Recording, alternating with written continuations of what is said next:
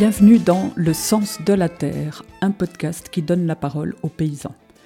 Vous découvrirez au gré des épisodes des femmes et des hommes passionnés par leur métier, des agriculteurs qui vous font visiter leur exploitation et témoignent de leur attachement à la terre, leur outil de travail.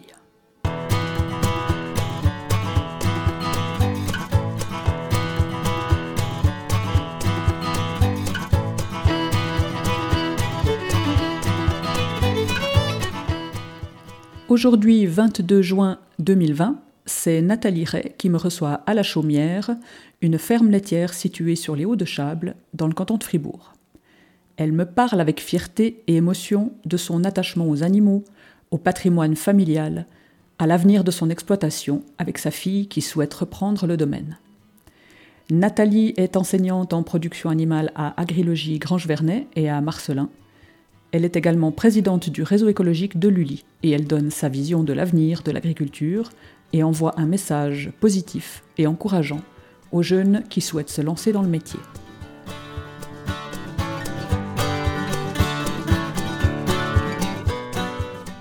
Salut Anne-Claude, je, ben, te remercie de, passer par là, ça me fait plaisir de te voir. Alors ici on est euh, dans un igloo véranda, comme on appelle ça, où on a des, petits veaux qui sont en, plein air. Ils sont moins malades quand ils sont, quand ils sont comme ça. Là il y en a deux. Et puis, euh, ben, on est en train de, racler avec une pelle. Ils ont 4 mois. Pas tout à fait 4 mois. Et puis d'ici une semaine ou deux, ben, ils ont, ça fait 3 semaines qu'ils n'ont plus de lait, 15 jours. Là, ils sont bien habitués à manger que du foin et un peu de granulé. Et puis d'ici, euh, ben, je pense, cette semaine, on va commencer à les mettre dans le, derrière dans le, dans le parc euh, pour qu'ils commencent à, à manger de l'herbe, à s'habituer à manger de l'herbe. Ils sont bien là. Ouais. Ils sont bien, ils ont, ils ont de l'ombre, ils ont du soleil, ils, ont, ils font comme ils veulent.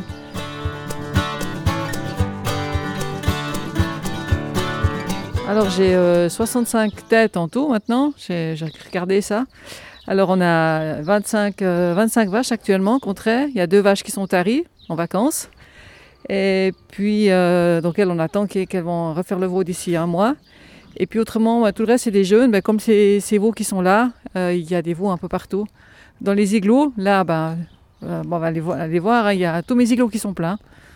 Là, les prochaines naissances sont prévues dans la fin de la semaine. J'espère que justement on va déplacer les, les, veaux, les deux qui sont là, on va les, on va les mettre dans, les, dans le parc et puis après on va tout, déplacer un peu tout le monde. Quoi.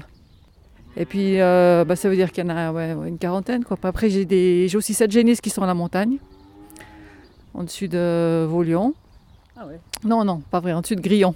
Ah, Grillon, Grillon. C'est toujours faux, c'est rien à voir. C'est le même canton. Mais... ouais. Alors ces sept génisses, elles sont en dessus de, euh, en dessus de, de Grillon, Villars. Et puis bah, elles passent une centaine de jours là-bas. Et puis là, c'est une grande place vide. C'est vrai que ça change parce que depuis le début de cette année, j'ai la chance de pouvoir euh, faire du lait pour le maréchal.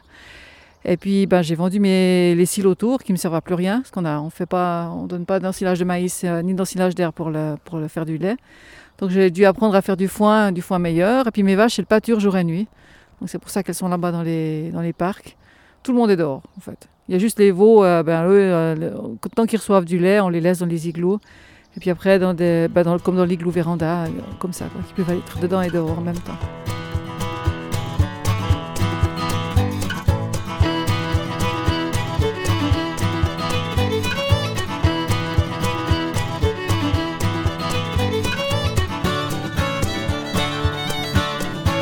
Pour le, le fromage maréchal, en fait, que c'est eux qui t'ont approché. Comment ça s'est passé pour, euh, pour travailler avec eux?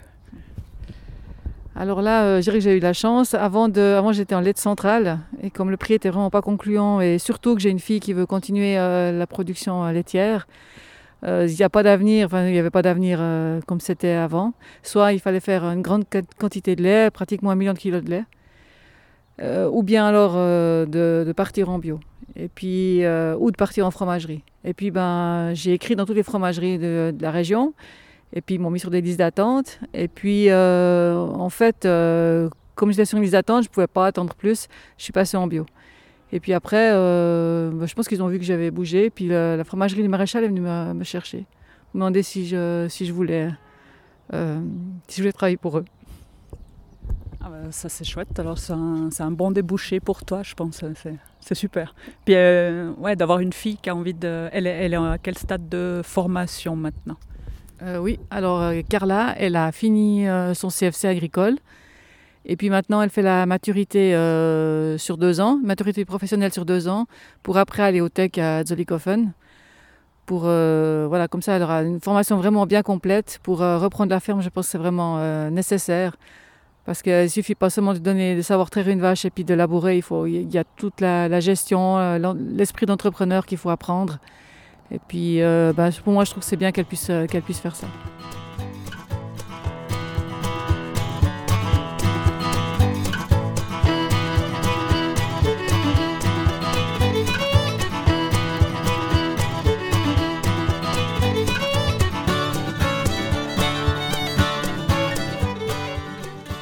Toi, tu es enseignante aussi, hein. tu, enseignes à l'école d'agriculture.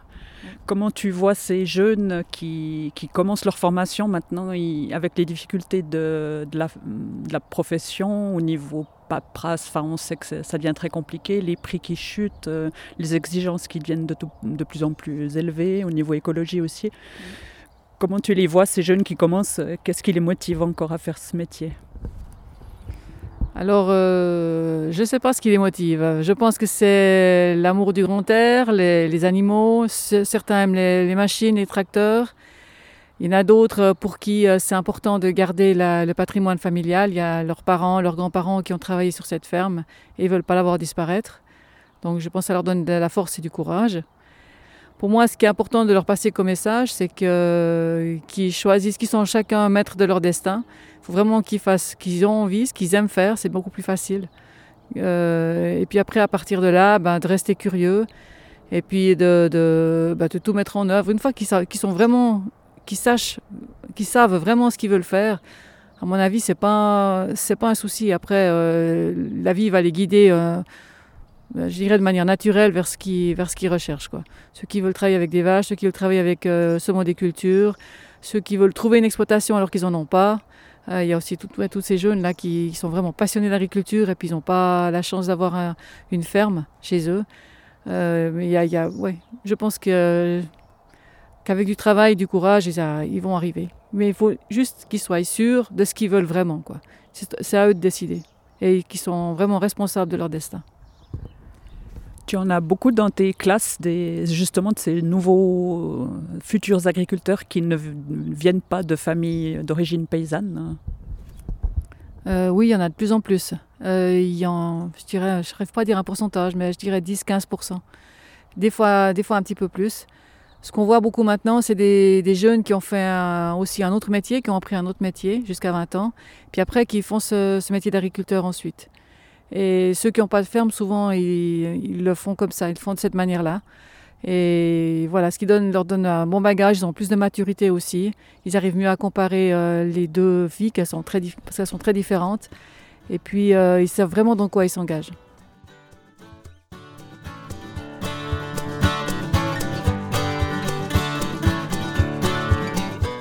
Nathalie Ray a perpétué la passion familiale de l'élevage. Plusieurs de ces vaches ont obtenu des prix dans les expositions et les concours. Elle nous explique pourquoi elle a choisi le préfixe Mamie Blue comme identifiant de son troupeau. Ce nom figure sur les boutons d'oreilles de tous ces animaux, ces petites plaquettes jaunes qui identifient chaque tête de bétail.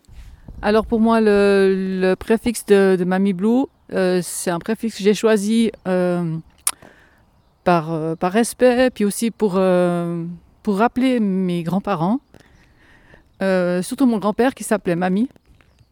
Et puis, euh, ouais, c'était pour ça. Et puis, j'ai cherché, j'ai cherché un nouveau préfixe. Et puis, pour moi, c'était, euh, c'était important dans ce préfixe de mettre quelque chose qui avait à voir avec la musique, à cause de Mamie Blue. Enfin, la, chanson là, que tout le monde connaît.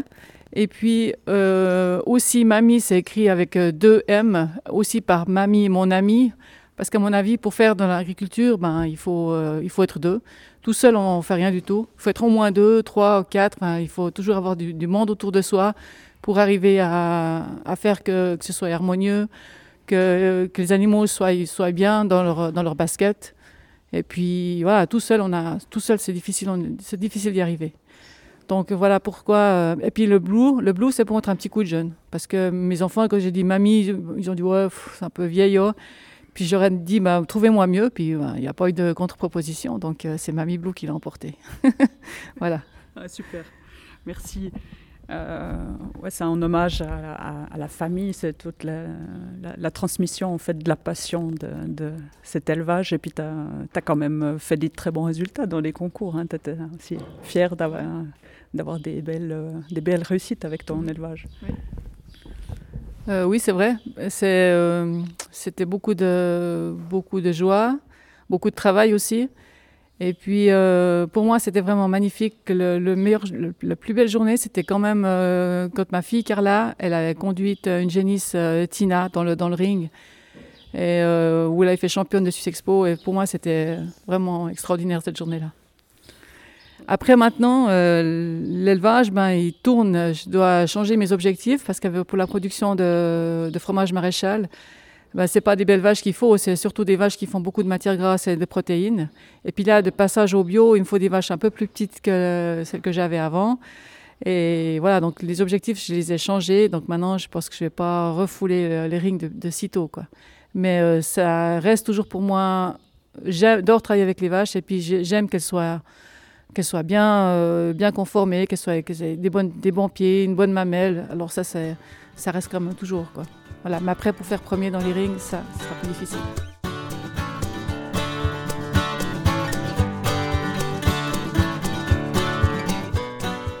tu es aussi euh, impliqué dans le réseau écologique euh, de l'ULI. Euh, dans le comité, tu es même la présidente du réseau. Euh, comment tu vois ce, réseau écologique euh, en fonction de, ben voilà, au quotidien, dans ton exploitation, qu'est-ce que ça change? Comment tu vois aussi toutes la direction que ça prend par rapport à la politique agricole? Et puis les mesures que, tu as dû prendre chez toi pour répondre aux exigences et puis favoriser un peu plus la biodiversité sur ton exploitation? Alors euh, pour moi, ce que bah, j'ai 7 hectares de, compensation écologique, ouais, à peu près, un, petit peu moins, mais je vais en mettre, je pense, encore un petit peu plus. Euh, j'ai plusieurs, euh, plusieurs types. J'ai prairie extensive, j'ai une jachère, j'ai une haie, un pâturage extensif, un pré à litière, une prairie écologique qualité 2 aussi. Et, puis pour ça, pour moi, c'était chaque fois euh, bah, une expérience, quelque chose que j'ai envie de, de, de, regarder comment ça évolue sur les, sur les nombres d'années. Parce que c'est pas toujours. Euh, voilà, mais prairie artificielle, ça reste une prairie artificielle, une prairie naturelle, et puis on voit les, les fleurs elles, qui disparaissent. Enfin, ça revient toutes, elles ont toutes le même look, toutes la même gueule, comme je dis. Donc euh, voilà. Et alors de voir ces, paysages qui changent petit à petit. Ben, au début, euh, quand j'ai commencé euh, il y a très longtemps, ben, on ne voyait pas tellement de différence. On faisait pratiquement le même nombre de, de, balles de foin que maintenant, par hectare, que, sur une prairie artificielle. Puis maintenant, vraiment, on voit que ça vient beaucoup plus pauvre, plus maigre, et puis que beaucoup plus coloré, par contre. Et puis, euh, voilà, je trouve que pour, les, pour la faune et la flore, ben, c'est, quand même, quand même un plus, c'est mieux de le faire comme ça. Puis par rapport au, au réseau euh, des gens, en fait, euh, le réseau écologique, c'est plusieurs paysans qui se mettent ensemble euh, pour un, même but, un même projet. Est-ce que les relations entre les paysans de la région, dans le fait de faire partie du réseau, ça, a changé quelque chose? Alors oui, moi j'étais pas à la création du réseau. Je suis arrivée après. J'étais bien contente qu'ils m'acceptent. Euh, exact, qu'ils qu prennent en fait toute, toute l'exploitation. Parce que pour moi c'était une, une super aventure. Quand je, si je pense au début euh, du réseau de, de Lully. Euh, une super aventure, des, des, amis qui, sont, qui, sont, qui ont mis ça sur pied, c'était beaucoup de travail. Et euh, ben, grâce à toi aussi, Anne-Claude, bien, tu leur as bien, bien aidé, tu les as bien coachés. Et voilà, moi j'ai re, rejoint après. Après, ce que je vois dans le, dans le, dans le, dans le réseau, quand on, a, quand on a nos réunions, ben, même quand on discute comme ça, c'est ça nous lie, c'est quelque chose qui nous lie, qui, qui garde, euh, je sais pas, on dirait lien. Euh, on a tous quelque chose en commun, on a tous des prêts extensifs ou, des, ou quelque chose à à parler et puis on a ouais, ça crée ça crée vraiment un lien et je dirais même une même une, euh, une, solidarité on se sent plus proches les uns des autres parce qu'on est tous agriculteurs, on a tous des choses différentes. Il y en a qui ont des vaches, d'autres qui ont des vaches allaitantes, d'autres pas, de bétail du tout. Et, ça, ça, crée un, lien. Parce qu'on a tous, par contre, de l'herbe, des bords de haies, des bords de forêt. Et puis voilà. Puis ça, c'est vraiment, un plus. Et ce que je trouve pour moi, le réseau, c'est que ça donne du sens à, ces paiements euh, directs qu'on reçoit. On reçoit euh, des paiements directs pour une prêt extensive, pour une JACHA, etc.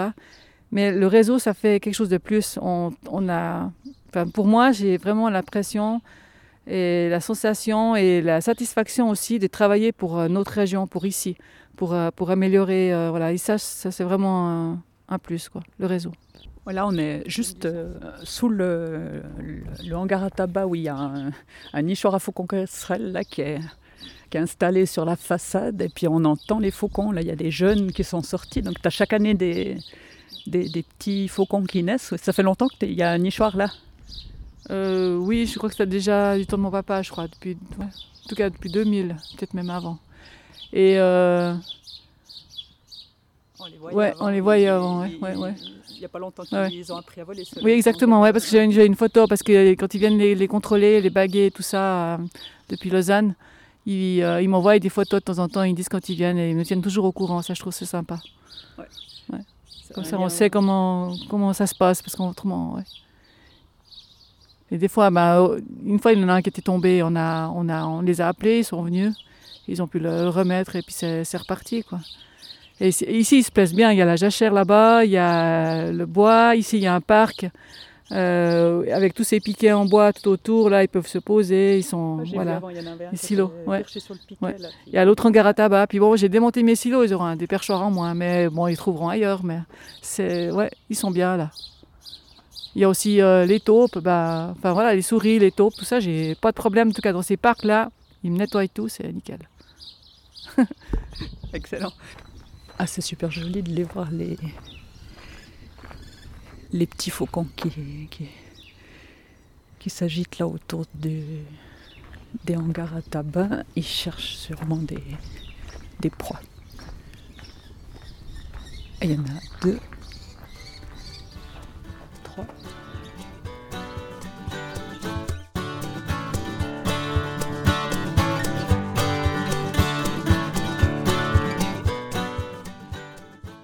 Ben, merci pour ce tour d'horizon. Euh, c'est très sympa de m'avoir fait faire un petit tour de ton, de ton lieu de travail.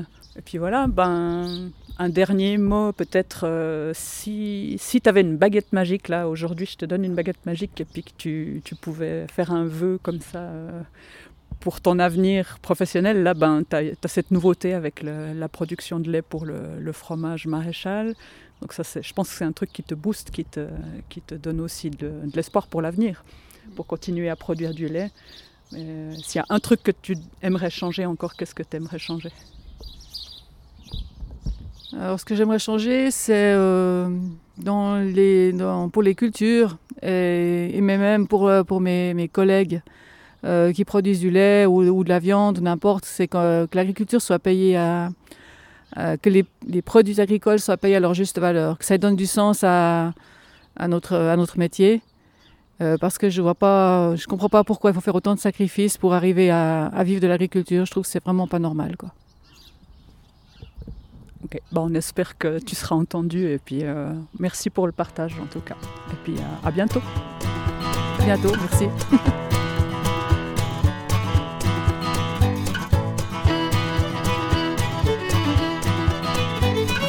C'est la fin de cet épisode. Je remercie chaleureusement Nathalie Ray, avec qui c'est toujours un immense plaisir de partager un moment. Et je lui souhaite bon vent pour la suite et longue vie au troupeau Mamie Blue. Si cette interview vous a plu, n'hésitez pas à le partager dans vos réseaux. Et pour ne pas manquer les prochains épisodes, vous pouvez vous abonner au podcast Écouter la nature de Idéal Horizon sur les plateformes de diffusion SoundCloud, iTunes Podcast, Google Podcast, Spotify ou Deezer. Vous trouvez encore d'autres infos sur la nature et l'agriculture sur le site web www.idealhorizon.ch. Merci de votre écoute et à tout bientôt.